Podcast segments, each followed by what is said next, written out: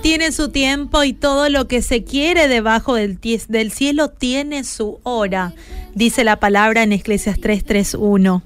Y hoy estuvimos hablando de la perseverancia. ¿Y por qué hoy no le decís al Señor, Señor, te doy gracias porque al crearme, también creaste un plan perfecto para mi vida? Ahora sé que vos trabajás detrás de escenario para desarrollar ese plan en tu tiempo, que es perfecto. Pedile a Dios que te ayude a tener paciencia y a confiar de que Él siempre llega en el momento indicado. Hoy te quiero contar que antes de la creación del mundo Dios ya tenía un plan. Ese plan nos incluye a nosotros y a cada uno tiene una parte en ese plan.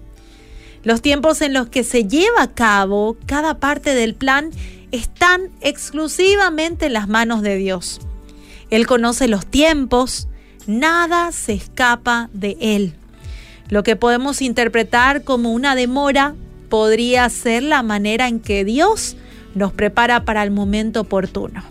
Así que mi querido, mi querida, hoy te quiero decir que no te desalientes, no te desanimes. Dios no se olvidó de vos. Todo tiene su tiempo.